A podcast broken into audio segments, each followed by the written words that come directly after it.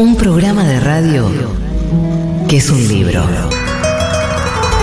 Que es muchos, libros. Una conversación polifónica. Una lez y un carnaval. La pequeña voz del mundo que suena detrás del ruido. Un libro que es un programa de radio que es un libro. Tómalo en tus manos. Abrilo, olelo. Sentí, sentí sus páginas. Y prepárate para el mejor de los viajes. Juan Francisco Gentile y Eugenia Sicabo te dan la bienvenida a Marcar como leído.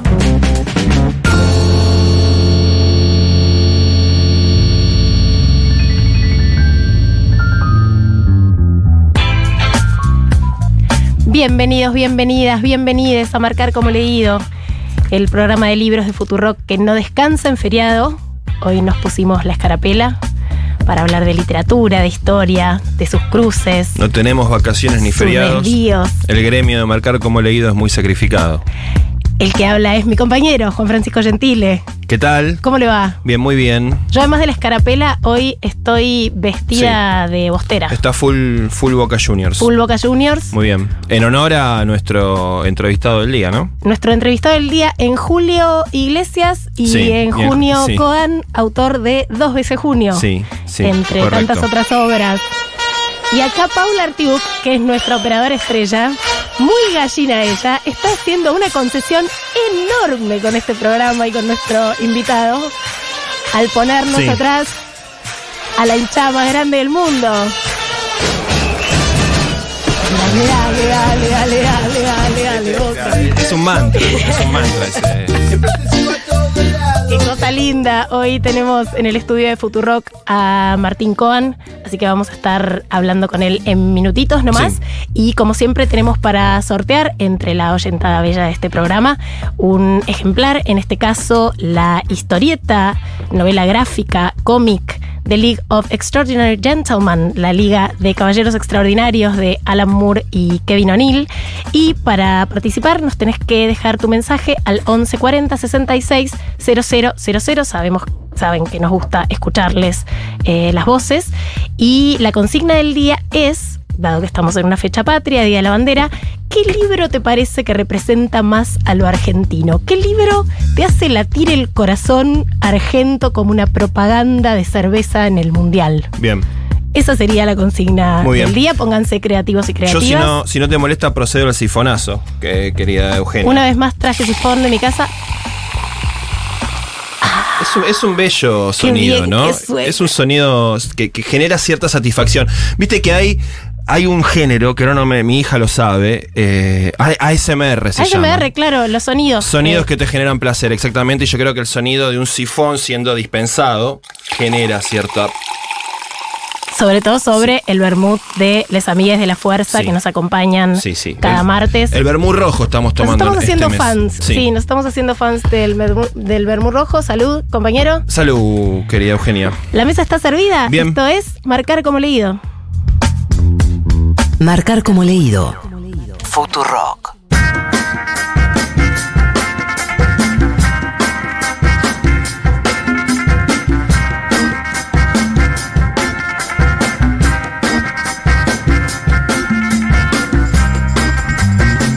Estamos en Marcar como leído hoy en Día Patrio y vamos a tener el honor, el placer de conversar con Martín Cogan, escritor argentino, profesor de teoría literaria en Puan, en la Universidad de Buenos Aires, autor de Ciencias Morales, que ganó el Premio Real de Novela, eh, de muchísimos otros libros, bueno, dos veces junio, eh, uno último que piensa cómo cambiaron nuestras comunicaciones en relación al teléfono. Hola, hola, Martín Cogan, ¿cómo va? ¿Qué tal? ¿Cómo están? Muchas gracias por invitarme.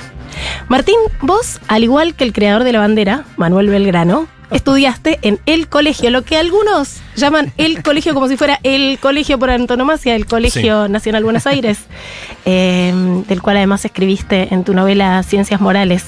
Em, ¿Cómo fue recrear ese paso real por esas aulas y transmutarlo en esa ficción que habla de los últimos días de la dictadura? Bueno, fue una experiencia de escritura eh, intensa y al mismo tiempo desplazada respecto de, de, mí mismo y de lo que habría sido una recreación de mis propios recuerdos. No, trabajé con recuerdos propios, acudieron los recuerdos propios porque es eh, imposible que no ocurra, era ineludible.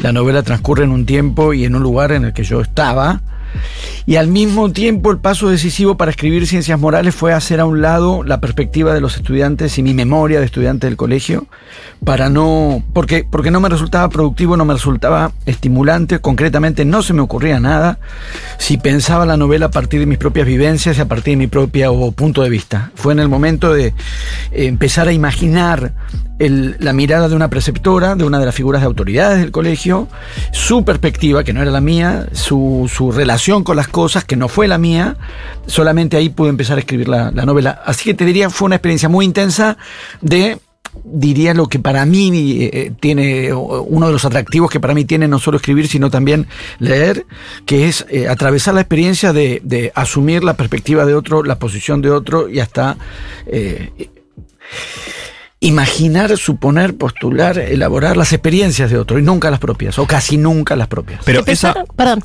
No, le quería preguntar si era una particularidad de ciencias morales, porque ahí, eh, cuando te escucho decir eso, pienso que empieza a aparecer este tema, que es un gran tema de la, de la ficción, cómo trabajar con el material real, los recuerdos, lo que efectivamente ocurrió en la propia vida, y vos vas a ficcionalizarlo, bueno, entras en esta paradoja, ¿no? Trabajo sobre mis recuerdos o, genero un procedimiento distinto que es imaginar, no sé, a la preceptora u otra persona que no. Eh, ¿Es una particularidad de ciencias morales o es algo que trabajas en general en el momento de, escribir ficción? Es, una característica general, eso es algo general para mí. Lo vi más claro que nunca, creo yo, en mm. ciencias morales, porque cuando empecé a pensar una novela alrededor del colegio, de ese colegio, al que yo fui, dije, bueno, ahora sí, digamos, ahora sí va a tener, va, a entrar en juego mi, propia subjetividad, mi propia memoria, mi propia El secundario, además, periodo vivencial por, por antonomasia, ¿no? sí, además la novela transcurre en 1982, yo en 1982 cruzaba la, estaba en tercer año, la mitad del recorrido en el colegio. Cuando empecé a pensar la novela dije, bueno, ahora sí van a entrar materiales propios. Y por supuesto que no hago de eso ninguna regla, ni tendría por qué hacer, de eso ninguna regla general, ni ningún pronunciamiento respecto de otras formas de relacionarse con la escritura o con la lectura, porque me parece que hay una analogía también con la, con la lectura. Es algo estrictamente personal. Eh, eh, puede haber un atractivo y es perfectamente comprensible en alguien que justamente disfruta de la escritura en la medida que puede transponer en la escritura o disfruta de la lectura en la medida que encuentra en la lectura posibilidades de identificación, de reconocimiento, de autoafirmación o la posibilidad de expresarse y, desplegar su propia memoria y sus propias experiencias. No hay nada en mi memoria y mis experiencias que me despierte el más mínimo interés literario. Tan simple como eso, que es si en, los momentos, y pensando en ciencias morales, lo hice, en los momentos en los que exploré mis experiencias, exploré mis recuerdos de un determinado periodo o de un determinado lugar, simplemente no surgían, no surgieron ideas que literariamente me interesaran. Y apenas dije, y si narra, y si narra alguien que no tiene mi punto de vista, ¿quién podría ser? El mundo, el, el, mundo otro del plano de los estudiantes en el colegio era el plano de las autoridades. Que además eran, en su función de autoridad, la autoridad funciona fuertemente sobre un dispositivo de opacamiento de la subjetividad. O sea, el ejercicio puro de la función de autoridad se afirma en gran medida en que uno no registre que ahí además hay una subjetividad. Mirado desde el presente, esa función pura de autoridad de la preceptora que estaba frente al curso, con poder de eh, sanción, con, con, el respaldo institucional en su condición de autoridad, era una chica de 20 años también. Cuando vos tenés 14, 15, 20 te parece mucho. Cuando tenés 50 o 40, creo que tenía yo cuando escribí Ciencias Morales, te das cuenta que una chica de 20 en ese contexto que por un lado ocupaba un lugar de autoridad, efectivamente lo ocupaba y lo ejercía respecto de los estudiantes, estaba, digamos, a la vez subordinada a una jerarquía de autoridad por la cual a la vez tenía que responder a un jefe de preceptores, el jefe de preceptores a un prefecto, el prefecto a un vicerrector, y que esa chica, digamos, en todo caso estaba me- eh, digamos, me- metida en una red complicada Sí. o, o Sí, y, tensa. y entramos a veces incluso en las cavilaciones mentales que tiene ese personaje, donde lógicamente eh, los estudiantes de, de ese colegio ven una figura de autoridad y, y jamás se les cruzaría pensar que está cavilando sobre el apodo, la forma en la que la llaman o su vida, sus Eh, preocupaciones. tiene una vida, claro, tiene, digamos. Y eso pone en cuestión un poco la figura de autoridad constituida de alguna manera, ¿no? Es que sí, y dicho al revés, la eficacia de, de la función de autoridad radica en que esos otros elementos no formen parte de la escena, no sean perceptibles desde la perspectiva estudiantil. Entonces, al desalojar mi propia perspectiva y mis propios recuerdos, que no me y ahora mismo si ustedes me dicen que me ponga a contarme, no, nos vamos a dormir todos. A mí por lo menos, pero parece que a los lectores también, construir esa perspectiva que lo fue desde el punto de vista de de que era una autoridad, del lugar de poder, etcétera. También trabajar sobre una figura femenina, un punto de vista de una mujer. La novela eh, en Ciencias Morales aparece fuertemente la cuestión del vínculo entre cada uno y su cuerpo, o entre ese personaje y su cuerpo. Eso supuso trabajar también un vínculo de, de- de deseo y de corporeidad femenina. Y todo eso me resultó infinitamente más interesante que empezar a recapitular mis remotas y tristes memorias de adolescencia. En relación a la autoridad, ese es un tema que aparece recurrentemente en tus ficciones. La jerarquía, recién te escuchaba hablar de las jerarquías dentro del Colegio Nacional de Buenos Aires y se parecían bastante a las jerarquías eh, militares. Digo, esto que aparece en Dos veces junio, que es esta novela tuya que acaba de ser reeditada Sí. eh, en una edición muy bonita por Random House. Eh, y, y me preguntaba también el peso que tiene la obediencia de vida dentro de, de esta jerarquía. Ahí hay varias cuestiones. Hoy, 20 de junio, hay que decirlo, todos recordaremos, Manuel Belgrano fue sancionado por la creación de la bandera que hoy homenajeamos. Te lo preguntaba con toda intención. es que eh, es que efectivamente el mundo militar eh, al- por el que entré, digamos, efectivamente está, está en dos veces junio porque el personaje es un conscripto, es alguien que está haciendo el servicio militar, que es también un mundo que yo no conozco vivencialmente, yo no hice el servicio militar, de manera que dos veces junio ha sido trabajada, eh, digamos, entre, entre relatos ajenos que uno va capturando y va transformando, e imaginación. Y también No- es una autoridad joven al ser un Sí, conscripto. Exactamente, que, la- que también está en una posición de poder en ciertos aspectos, o en ciertas posiciones está en lugar de poder, en muchas otras posiciones está en lugar de subordinación, es un conscripto, no, no. Es un conscripto, está a la vez subordinado a otro que está subordinado a otro y a su vez ocupa un lugar de autoridad y de poder respecto de otro. Esa, esa red y el modo en que funciona el poder efectivamente está en, está en el mundo de dos veces junio porque es un conscripto, porque está haciendo un servicio militar, eh, eh, está en el régimen de, de- de control y de disciplina de- de un colegio, sobre todo en la época en la que transcurre ciencias morales. Sí, me interesa mucho la obediencia y me interesa, yo diría, en un sentido, me interesa mucho eh, cierta eficacia a un dispositivo de poder que radica, como sabemos, en, un punto, no en obligar, no en forzar, porque en rigor ahí no hay estrictamente obediencia. Lo, constituir una subjetividad de la obediencia es lograr que el que obedece desee obedecer. Ahí el mecanismo de poder es más, es más sutil y por eso mismo más eficaz. La obediencia no se constituye estrictamente en alguien que obliga a otro a obedecer. Eso tiene más que ver con, el con un forzamiento, con una coerción. El dispositivo de poder de la obediencia funciona cabalmente cuando la autoridad consigue que el subordinado desee obedecer.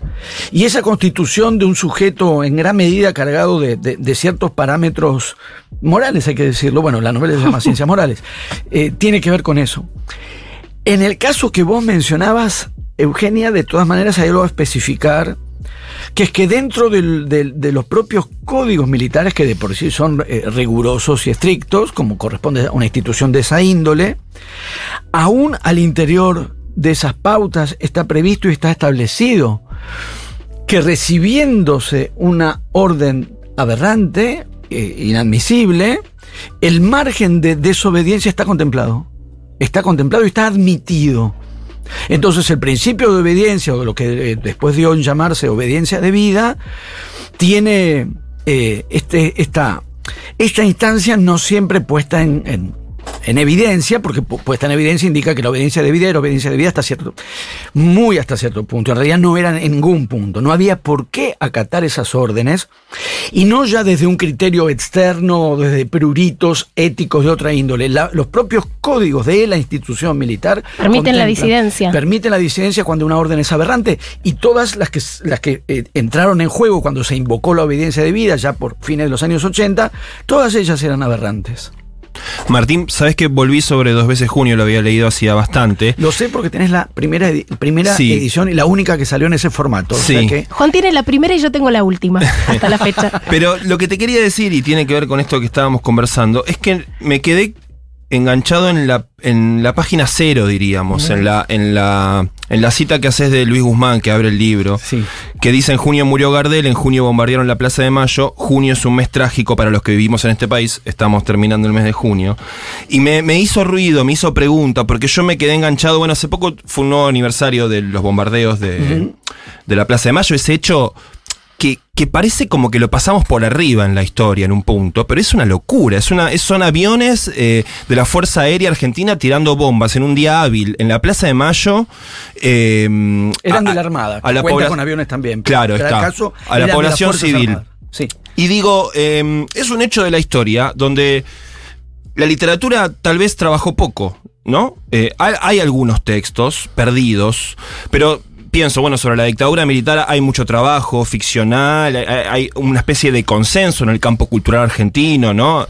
Incluso sobre Malvinas hay, hay novelas muy importantes, no sé si hay un consenso sobre Malvinas, pero sí No hay, lo hay. No lo hay, es verdad, hay un debate abierto importante, pero por lo pronto hay algo, ¿no? hay mucho. Sí. Sobre los bombardeos de Plaza de Mayo, parece haber poco trabajo, ¿no? Eh, y te lo pregunto a vos, que sos un escritor que trabaja con la materia de la, de la historia, de la realidad. Por- eh, además, te quiero preguntar por qué elegiste poner esa, esa cita eh, de Guzmán, que particularmente además es un escritor que, que- que, eh, forma parte de esa camada de escritores junto con Asís, que fueron bestseller en los 70 y que no venían del- de la extracción clásica del- del intelectual escritor. Eh, preguntarte por eso y qué, mm, qué, qué- qué te genera esta, ese periodo de la historia que además después de los bombardeos viene bueno el golpe, la resistencia peronista, que también es otro periodo opaco, podríamos decir. ¿Qué, qué, qué pensás de todo eso? Sobre Guzmán, no diría, diría por lo pronto, entiendo para dónde perfilás la, la- la cuestión. En Guzmán igual no tenemos un texto como Flores robadas en los jardines de Quilmes de, de Asís. O sea, no, Sí. no hay un digamos, una condición de bestseller eh, de, de esa índole, porque no hay una estética de esa índole. Claro.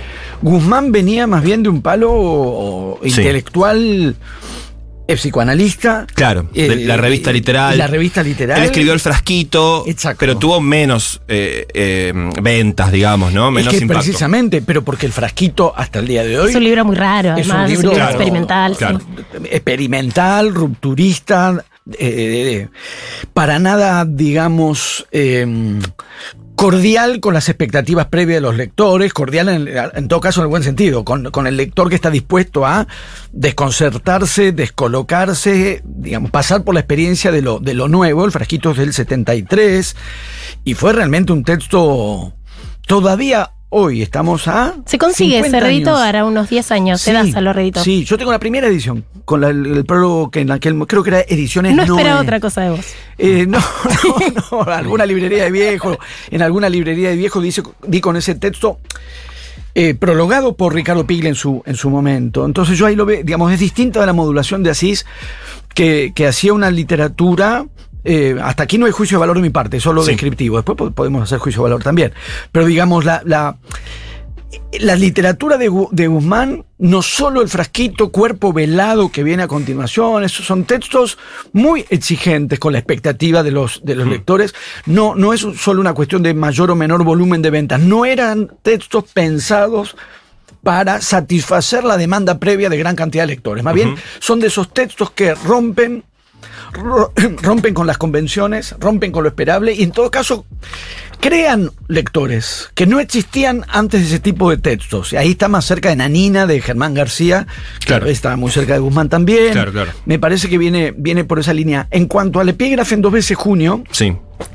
eh, en dos veces junio, la, uno de los factores de mayor peso de mayor incidencia de cuándo y cómo yo fui pensando la novela y casi cuándo y cómo se me fue ocurriendo la novela, entre los factores está la novela Villa de Luis Guzmán. Porque, porque en Villa parte de esto que hemos estado diciendo ya estaba. Y, eh, estaba lo que él ahí llama toda una formulación sobre el, el, mosca, el que ronda al poderoso, pero que tiene también una, una posición de poder. En Villa aparece la figura de un médico y aparece el, el, médico que asesora al torturador como un primer grado de subordinación respecto de una posición de poder. Y por momentos pensaba, cuando iba pensando dos veces junio, era como avanzar un grado más, pero en la misma dirección. Que ya no el médico que asesora a los torturadores, sino el chofer, el conscripto chofer del médico que asesora a los torturadores. La deuda de mi parte con, con Villa de Guzmán es, es, enorme para escribir dos veces junio.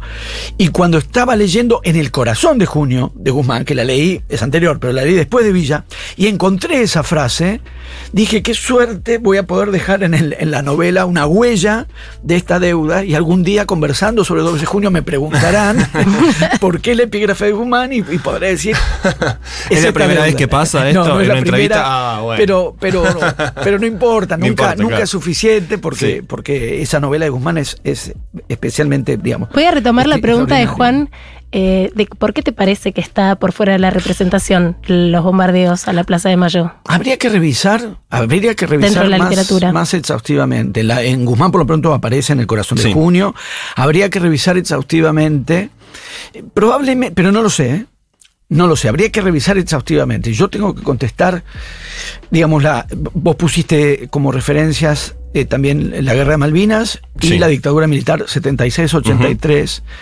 Probablemente el bombardeo en su misma eh, brutalidad descarnada, claro, la dictadura también tuvo una brutalidad descarnada y a la vez una articulación de una complejidad en su duración y la complejidad de las capas de eh, padecimiento social, neutralidad social, eh, complicidad social, capas distintas, que vuelven, que me parece que permiten que la literatura vuelva sobre esos materiales con ángulos distintos. Para mí casi no hay, eh, no sé, ¿qué significaría eh, decir otra novela de la dictadura? No sé si hay otra, nunca hubo para mí otra. Sí. Cada una agrega una mirada distinta, le entra por un lado distinto, ofrece un ángulo distinto y, y, eh, definitivamente la, esos siete años y todo lo que pasó antes de los siete años, Villa, Villa transcurre en el 75, antes del golpe. Y todo lo que pasó después, me parece que por alguna razón volvemos sobre esos materiales Sí. de un modo que nunca es simplemente temático. Para mí la definición novela de la dictadura es siempre frustrante, Hmm. es siempre escasa, es acotar de- con un criterio contenidista a algo que eh, no tiene que ver con de nuevo el mismo tema. Es algo nuevo sobre esos Sí. materiales y quizás haya que ver qué tipo de elaboración se ha ido haciendo históricamente con los bombardeos para ver qué posibilidades hay o no hay, más allá del testimonio, digamos, eh, o de la denuncia, pero para aquellos que no pensamos a la literatura ni en clave de testimonio ni en clave de denuncia, ¿cuáles serían las, las capas o las dimensiones que, que podrían aparecer ahí que no sean justamente testimoniar? Y Claro, denunciar? porque, pensaba en la, en la resistencia peronista también como ese per- periodo, bueno, se, se prohíbe el peronismo, el partido peronista, al líder, nombrarlo, se lo manda al exilio, se persigue a los militantes, es, es un periodo Sí. también muy oscuro, Sí. se persigue al movimiento popular más importante de la Argentina, Eh, eh, estuvo Operación Masacre, ¿no? Eh, Walsh hace un trabajo, Sí. claramente un libro central en la historia. Cabecita negra de Rosenmacher de los 60. Eh, eh, Pilia tiene algún cuento por Sí. ahí, algún texto. Sí. Pero bueno, lo de Operación Masacre no es una operación ficcional, literaria. Bueno, literaria sí, podríamos encontrarle ahí el. La Sí, primera ¿no? ficción. Sí. Así es. Así que no. Eh, en- entonces, bueno, eso a veces, eh, me- justo en estas últimas semanas venía pensando en eso, en la resistencia, viendo documentales, pensando un poco y por qué en la literatura yo pasé por la carrera de letras también hace bastante tiempo. No tuve acceso a textos que, que me plantearan esa pregunta. A título personal, personal no tiene que ver con lo que yo escribo estrictamente, sino también con lo que leo, y diría ni siquiera en un sentido más amplio, mi, mi- mi idea de la literatura, cómo, pienso yo la literatura. Y cómo pienso en la literatura cuando aborda hechos políticos, hechos históricos, eh, cómo, cómo pienso yo esa, esa intervención. Personalmente tiendo, tiendo a buscar en la escritura, en la lectura, cuando los acontecimientos históricos cristalizan un cierto orden de sentido. Y esto puede ser el general Paz, puede ser José de San Martín. Cuando la, la- la narración histórica cristalizó un orden de sentido, la literatura tiene la posibilidad de intervenir y desestabilizar ese orden de sentido. Por un lado, o sea, nunca, no, no la pienso en términos de redundar, reafirmar, representar, ratificar una, una consideración de, de un orden histórico establecido. Por eso la pienso también de esta manera la relación cuando decimos la relación entre la literatura y la dictadura del 76, la relación entre la literatura y Malvinas, la pienso siempre en términos de o desestabilizar ciertos, cierto orden del sentido estabili- justamente estabilizado, cristalizado, eh, o en todo caso abriendo perspectivas, ángulos, interrogantes, problematizando zonas que no estaban problematizadas, en el sentido que no estaban abordadas desde, desde esos ángulos o de ese campo de problemas. Yo pienso a la literatura más en esta clave que en lo que sería una lo que podría ser una tradición más ligada al realismo, al testimonio, a dar cuenta de lo que pasó, a, a- a est- otra vez sería, ¿no? Justamente la literatura puesta al servicio de afirmar o establecer un orden del, del sentido. Yo no la pienso, la literatura que más me interesa no apunta en esa dirección, apunta a tomar un orden de sentido ya establecido y desestabilizarlo, o problematizarlo, o interrogarlo, o desequilibrarlo, y ver qué pasa con esa desestabilización. Bueno, en Dos veces junio está el punto de vista de este conscripto. Dos veces junio se publicó por primera vez en 2002, está cumpliendo 20 años. E invitamos a quien se quiera acercar a la literatura de Martín Cohen. Es una novela como que no va a perder vigencia nunca, me parece. Empieza con una pregunta muy provocadora, que es a partir de qué edad se puede torturar a un niño. Eso es lo que encuentra el protagonista escrito en un cuaderno eh, cerca de, de una sala de tortura. Em, y alternás con la descripción muy detallada eh, de torturas y del seleccionado de la Selección Nacional de Fútbol del 78. ¿Qué te interesaba destacar a través de este contrapunto entre el horror y ese cotidiano? Hay, hay una idea que yo tengo, no sé si será exactamente así. La idea primera para, para dos veces junio, que no era para dos veces junio, era una idea para un cuento que no existió y que terminó derivando, ye- yendo a parar a, la- a la- a lo que era una novela y no un cuento. Cuando se me ocurrió pensé que era un cuento, después dije, no, me- un cuento no es. Y cuando empecé a pensar la novela dije, esto puede ir acá. Que era contar del Mundial 78 solo, solamente, la literatura se permite eso, los cortes cuando escribís historia tenés que dar cuenta de todo un proceso histórico. Cuando escribís literatura puedes contar 15 minutos, puedes contar una Lo que noche. se te cante. Lo que quieras. Lo que quieras. Entonces, la primera idea con dos veces junio había sido narrar la noche en que Argentina pierde un partido. Pierde uno. Y, y en realidad estaba ligado a, a- a pensar y a volver sobre la memoria desde el olvido. Porque lo que, con lo que me empecé a encontrar en un momento es que gente a la que le interesa el fútbol y que lo sigue, no se acordaba de que había un partido que Argentina había perdido. Creo, mi intención por lo menos, después los lectores dicen, pero eh, el movimiento en dos veces junio no es narrar el horror de los centros clandestinos de detención y cómo ese horror estaba por detrás de la fiesta deportiva. Mi idea era eh, narrar a contrapelo de la memoria de la fiesta deportiva, contando solo la noche de la derrota y encapsulando el tiempo de la novela para, de alguna manera, poner a chocar la memoria victoriosa con una noche de derrota al interior de esos mismos hechos. Y, que el juego entre la relativa banalidad de un partido de fútbol y de un mundial de fútbol respecto del horror de los centros clandestinos de detención no fuese objeto de señalamiento o de denuncia, sino componer una narración que pusiera al lector a vivenciar el choque entre esos dos planos. Porque denunciar es obvio, digamos. Para mí no, no, no, no tiene ningún sentido. ¿Qué es lo que vas a denunciar? Es obvio. Y además te diste el gusto de escribir al monumental y o el gallinero, conteniendo todos los epítetos que a mí se me hubieran ocurrido en relación a tu escritura. Por ejemplo, decir que hacía un montón de frío, ¿no? Como la gente estaba muerta de frío en el Sí. escenario literario. Esa verdad se impuso por sí sola. no lo había pensado, pero la verdad histórica se impone por sí sola. Vamos a seguir hablando en un ratito nomás con Martín Cohen.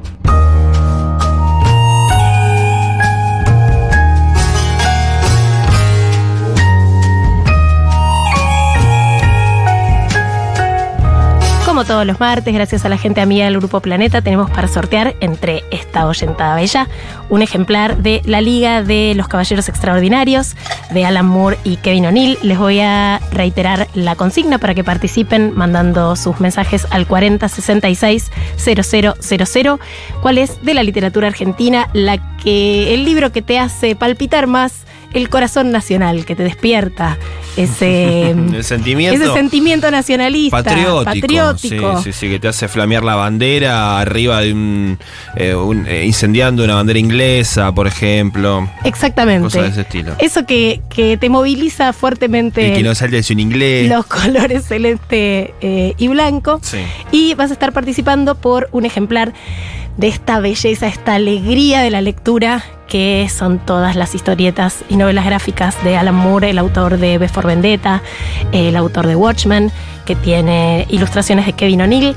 Esta es una serie de cómics que Alan Moore eh, escribió entre el 99 y el 2000 tuvo una adaptación cinematográfica que le recomiendo que no vean, porque narra como muy mal todo lo que es muy brillante. Sí.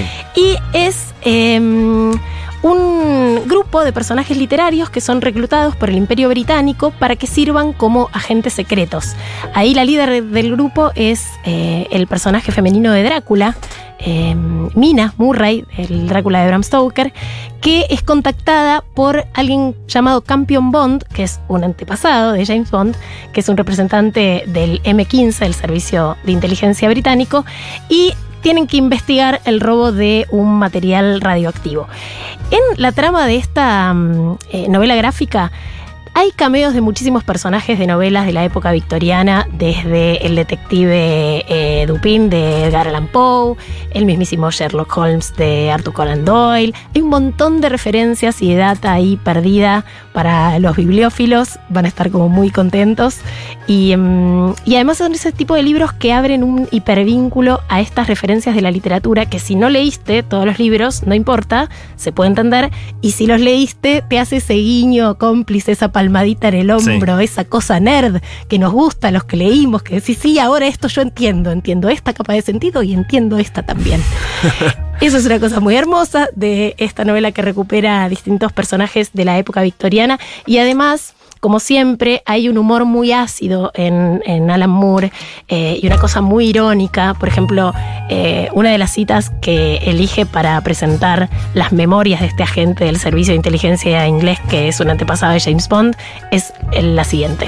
Al Imperio Británico siempre le ha resultado difícil distinguir entre sus héroes y sus monstruos. Esta es una suerte de declaración de principios que tiene el señor Alan Moore, que tiene una escritura profundamente política, disfrazada de una literatura de superhéroes. Así que les invito a participar.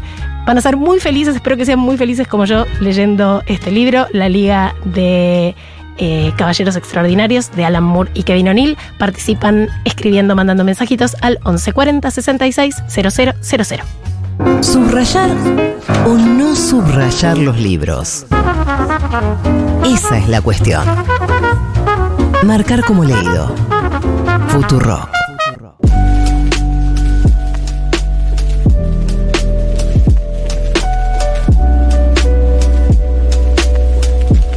Seguimos en Marcar como leído, conversando con el escritor, crítico literario, profesor universitario Martín Coan. Em, Vos sabés, Martín, que en este programa, em, además de tratar temas de altísima profundidad, como los que tratamos en el primer bloque, nos dedicamos mucho también a otras cuestiones más, eh, si se quiere, em, mundanas, llanas, del orden de lo prosaico de la vida, pero asociadas a la lectura, como por ejemplo los hábitos lectores de las personas. Eh, Han tenido gran éxito, la verdad, nuestros programas dedicados a cosas muy puntuales respecto de cómo comportarse frente al objeto libro. Subrayo o no subrayo, Subrayás, no o no marco. prestás, no prestás, eh, lees, lees en el baño o lees en el colectivo, el bar, el ruido del bar te, te ayuda a leer o no. Tuvimos una oyenta que hasta leía haciendo Sí. yoga. Ese tipo de programas son los top del marcar como leído, sin dudas. Hemos hecho otros metiéndonos en estos temas que charlamos al No, pero principio. estos no me parecen menores. No, no, claro, eso te quería preguntar. Eh, hábitos lectores de Martín Coan. Manias, hay. Mañas no, como, Sí. como- ¿vieron como decía Bilardo cuando le decían Este, cábalas, no, costumbres. mañas, no, mañas ya es mucho decir. No, no, en serio me parece clave poder llevar un registro anecdótico y es legítimo que así sea. Pero finalmente, para que todas esas otras dimensiones ligadas a la lectura se pongan a funcionar, hay que encontrar cada uno de nosotros su, tiempo y su modo y sus lugares para poder ponerse a leer. Y es, tan concreto como, como eso. Personalmente, el lugar donde más me distraigo es en mi casa. Es decir, el lugar donde hay más cantidad de cosas, de elementos con poder de distracción sobre mí, es mi casa. Donde está mi conexión a internet, porque tengo ahí una computadora con internet, donde están los demás libros, donde están mis, co- mis cosas. Sí. Desde muy chico eh, encontré la posibilidad de concentrarme más y mejor si no estaba en mi casa. El silencio absoluto también me distrae, o sea, mis experiencias de lectura en bibliotecas, que la tuve, por ejemplo, en el colegio, cuando iba al secundario, iba a la mañana a estudiar y a veces a leer, Sí. aunque estudiar puede involucrar leer, a la biblioteca del colegio. Eh, el, el silencio demasiado patente, me, me temo que me hace escuchar la propia vocecita. Sí. Entonces, ni, ni, ni la interferencia continua del entorno hogareño barra familiar, que, es, que tiende mucho a la interferencia. Conspira Eh, fuertemente contra la lectura. Cualquier obviamente. instancia Entonces- de privacidad con otro conspira Sí. contra la lectura. Sí, y después hay familias y familias. Claro. Deberíamos parafrasear la famosa frase, digamos, todas las familias son, se parecen, pero cada una interrumpe al lector bajo su propia manera. Eh, debo entender Pero- de esto que estás diciendo que todos los caminos conducen al bar. Voy al bar. Que es un lugar donde me gusta estar en general, no solamente para leer o para escribir, para me gusta estar en general. Eh, Porque el bar tiene, excepto que haya en las mesas cercanas una voz o algo que se recorta demasiado singularmente, Sí. ese murmullo general me Sí, claro. acompaña muy bien. Es como una cortina radial en un punto. Es ese sonido que no, no, no interviene del todo, pero como que sostiene, ¿no? Sí, de alguna manera. Anula el factor distractivo del silencio total y no llega al grado de interferencia que distraería. Qué loco lo que decías de la biblioteca del Colegio Nacional de Buenos Aires, porque es lo más cercano que tenemos a una biblioteca de Harry Potter en Argentina. Sí, es como el lugar más bello del mundo para leer. O sea, solo hubiera querido cursar en ese colegio para leer en ese espacio. Creo que si pedís autorización vas. Te dejan, sí. Voy a, que sí. voy, voy a pedirla formalmente. Eh, yo te he encontrado muchas veces leyendo y escribiendo más que leyendo en la librería Eterna Cadencia. Martín escribe en unos cuadernitos que en general tienen eh, motivos bosteros eh, Sí. a mano. Sí. Eh, yo tengo unas, y en algún momento te pedí sacar fotos de, de eso y tengo en algún lugar guardadas las fotos de tus cuadernitos. No, no, te- nada, es como los cuadernos de cualquiera. Eh, No, nadie tiene cuadernos, Martín. Nadie escribe no, en no cuadernos en la actualidad. no No, no, más. Sos un señor del siglo XX. no, no, medio mundo. El otro día estaba en la esquina del en el bar de la esquina de la facultad y estaba escribiendo en una libretita César Aira. Así que sí, se hace, se hace, se hace. Lo de la escritura, me gusta mucho el bar en general. Digamos, no solamente resuelve este- esta cuestión de demasiado silencio no y demasiadas voces o voces demasiado nítidas no. También para mí resuelve de una manera muy adecuada eh, una, una ecuación entre estar solo y estar con otros. Eh, estar con otros puede no ayudar, no solo a la escritura, a la lectura, eh, pero tampoco estar completamente solo. Esa, esa alternativa. Vengo exactamente ahora del bar La Orquídea, que está, Mm. es el- uno de los que más Que además abre las 24 horas. Sí, puedes pedir una milanesa con huevo frito a las Hermoso. 4 de la en mañana. cualquier momento. Yo he desayunado con Sí. gente que salía de bailar Claro. y, y hemos compartido café con leche y, y milanesa con papa frita a la misma hora, seis y media de la mañana. Porque estás solo, cada uno en su mesa está solo. Tenés, tenés esa, esa- ese reducto de privacidad que todo lector necesita. Y a- a- para aquellos para los que una sobredosis de soledad se de- derivaría en angustia y por lo tanto en distracción de lectura, estás acompañado por los otros. Hay otros ahí con vos. Y a la vez cada uno solo eh, en, en- en su mesa. En cuanto a escribir a mano, hay un motivo, el, el motivo principal es que me gusta. Y que casi diría casi el único motivo. Después hay otra, otros elementos. Pero me da. Hay, hay un libro donde lo encontré perfectamente graficado, digamos, esto que es el discurso vacío de Mario Lebrero. Que pone en juego el- eh, la pasión o el deseo del ejercicio mismo de la escritura en tanto que escritura, en términos de placer físico, ¿no? Ya sé que hay placeres físicos más, más intensos y más Sí. expansivos. Estamos hablando de este. Para mí, escribir eh, tiene que ver también con. eh, con dibujar, con, con el dibujo, con el trazo, con el papel, con la textura, con la tinta, con los movimientos de la mano. Me da placer. Perché mi piace, la materialidad. Es que. Mm. Perché mi piace. Sí, y de hecho se escribe mucho, se ha pensado mucho, y, y- o se ha metaforizado mucho la materialidad de la escritura, y a veces, a golpes de metáfora, quedó un poco relegada a la dimensión literal. Hay una materialidad, y después cada uno elige y cada uno sabe lo que prefiere.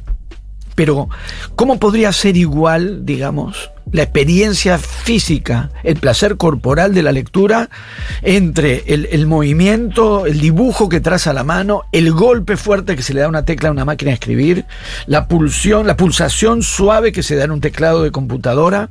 ¿Cómo podría ser igual, no digo mejor o peor, igual, volcarse sobre el texto, apoyarse en el texto, tocarlo, envolverlo, que, eh, que tenerlo adelante que en, en- en una pantalla que se ilumina.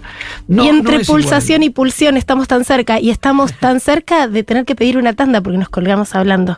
Así que ya volvemos. ¿Cómo están? Bueno, contenta de que por ser feriado es la primera vez que los puedo escuchar en vivo. Así que voy a participar porque, porque puedo, porque quiero, porque soy a vivo, no estaría trabajando si no fuera feriado, eh, de en la consigna que plantearon para el libro este cómics que me interesaría mucho tener. Y para mí, eh, el libro se me cruzó cuando dijeron qué es lo que qué libro le, le trae la, la argentinidad así al palo y qué sé yo. Cuentos de los años felices de Osvaldo Soriano. Hay una serie de cuentos allí. Es un libro maravilloso, extraordinario. Cuentos Hola Flor, acá estoy harta de no tener una biblioteca, tengo todos los libros amontonados, se me están arruinando, me quiero morir. Pensé primero en Leo Yola, pero creo que como libro de argentinidad me quedo con El Limonero Real, que está siempre en mi mesita de luz y que transmite toda la cadencia y el calor del verano del litoral y, y el asado argentino.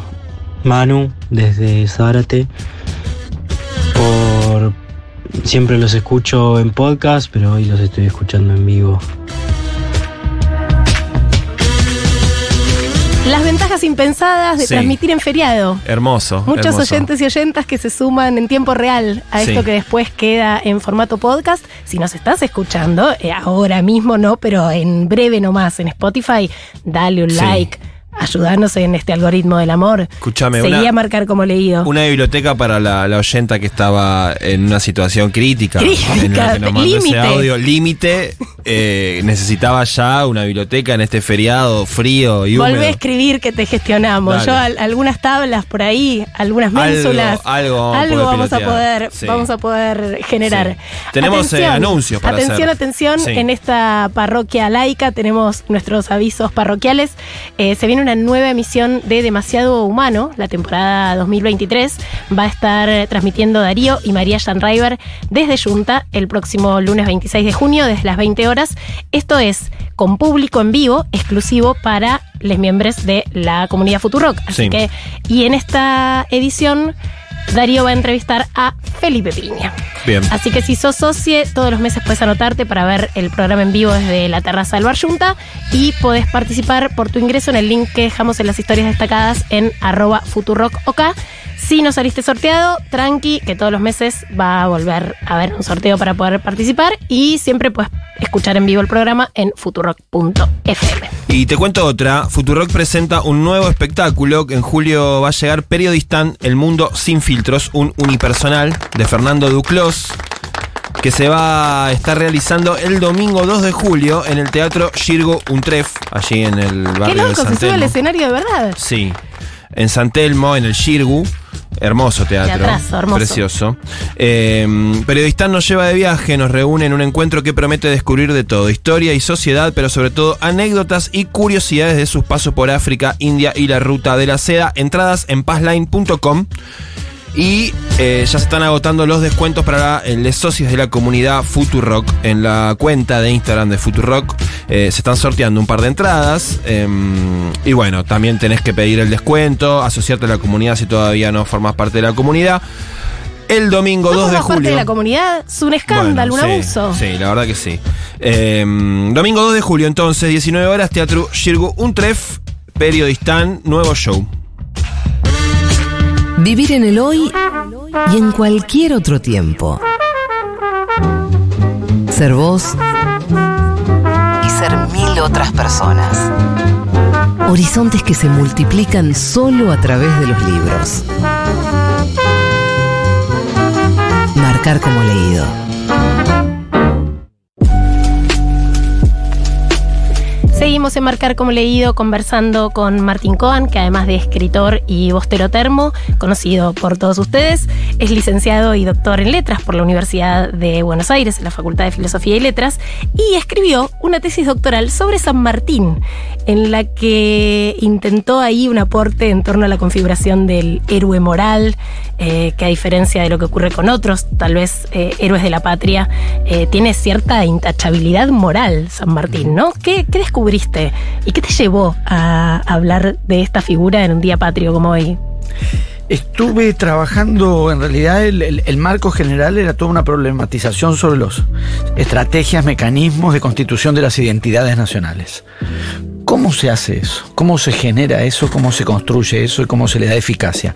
Y dentro del espectro, que es relativamente amplio, estoy pensando ahora hay un libro de Esteban Buch sobre el himno argentino, por ejemplo, que podría, digamos, ser una correlación con lo que yo hice, que fue centrarme en la narración histórica de el padre de la patria, la, la figura del padre de la patria. Trabajé con materiales históricos, pero digamos no con un criterio histórico, yo no soy historiador. Un texto histórico, por supuesto que está ligado a la documentación, a la demostración y a la verdad, no por eso deja de ser una narración. Y, y- y- y- y en tanto que narración puede ser analizada, no como ficción, que es una confusión que, eh, sobre todo en los años 90 y un poco bajo la ola de ciertas modas de lo que se llamaba y llama posmoder- lo posmoderno, se jugaba con ficción, no ficción. No es ficción. Un texto de historia no es ficción. No postulo el registro ficcional de la historia de San Martín de Mitre porque no es ficción y pretendo que lo sea. Sí es una narración evidentemente. Y en tanto que narración, uno, como crítico literario, que es lo que yo soy, no historiador, pero crítico literario sí, uno puede analizar las estrategias de esa narración como analiza las estrategias de cualquier otra narración, ficcional o no ficcional. ¿Cómo se narra esa, esa, esa vida? ¿Cómo se narra esa historia? ¿Con qué dispositivos, qué mecanismos que se pone en primer plano, que no se pone en primer plano, que se recorta? Hay una articulación, hoy es 20 de junio, además con la figura de Manuel Belgrano, de hecho Bartolomé Mitre, que es quien tiene el gesto fundacional en ese sentido en el panteón de los padres de la patria, narra, hace la historia de Belgrano primero y la historia de San Martín después, hay un juego de complementariedad entre las dos historias, porque hay un juego de complementariedad entre las dos figuras que hace la eficacia que tienen uno y otro, y de hecho la figura de San Martín es eh, intocable. No es que yo esté pretendiendo o, poniendo en cuestión eh, eh, ese aspecto. Estoy mi propósito era o fue analizar cómo se constituye una figura de esa índole, que uno toma distintos lineamientos del campo del pensamiento de la identidad argentina, antihispanismo. La generación del 37, por, por ejemplo. Recuperación del pasado hispánico, centenario 1910. Tradición liberal en la línea Ricardo Rojas. Tradición no liberal en la línea de la historiografía revisionista. Eh, la derecha militarista. La izquierda antiimperialista revolucionaria. Todos tienen en San Martín un punto de contacto. Sí. No es el mismo San Martín el que interpelan, pero siempre pasa, estas líneas pasan por San Martín. ¿Cómo se compuso, cómo se narró esa figura? Mi tesis de doctorado fue sobre eso. Se publicó después con las transformaciones del caso y reescrituras del caso en Adriana Hidalgo. Eh, San Martín como un consenso, de alguna manera, que todas las líneas históricas, políticas encuentran una, un, un antecedente, una referencia en San Martín. Y me hace pensar en este momento eh, de la política, de la historia, del, del debate público, en el cual pareciera que algunos consensos, que teníamos la idea de que ya estaban, entran, están crujiendo un poco, ¿no? Esta idea de alguien poniéndole un, un fierro en la cabeza a la vicepresidenta y que mucho no pasó. ¿No? Mucho no pasó. Eh, esta idea de candidatos presidenciales que no sé qué dirá de San Martín los libertarios, por ejemplo. No sé, no sé qué piensan, ¿eh? Pero no sé si ellos encuentran una línea ahí. Parecieran no encontrar una línea en ningún otro lado que no sea los economistas liberales de las economías del primer mundo. Digo, bueno, hoy estamos, eh, cuando se está haciendo este programa, si nos estás escuchando en otro momento de, la vida, hay un tremendo quilombo en Jujuy, un, estado de represión muy, muy importante por parte del gobernador Gerardo Morales. Vimos imágenes muy duras hoy. Eh, ¿cómo, te, te, pregunto un poco cómo estás viendo este momento del debate ya sin San Martín. público, ya sin San Martín. Eh, sí, sin San Martín. Lamentablemente. Lamentablemente sin San Martín. Sin San Martín. Porque me parece, digamos, yo tampoco es que creo, creo en, en, en el carácter benéfico o intrínsecamente positivo de todos los consensos. Mm. Hay consensos y consensos, y hay consensos que pueden ser deseables y consensos que no. Y, y, y se puede también formular una reivindicación del disenso, sí. según el disenso de que se trate. De hecho, la figura de San Martín sirvió en algunos casos para construir consensos cuestionables. Mm. O que podría. No estoy hablando de cuestionar a San Martín, y sí. estoy, estoy diciendo que.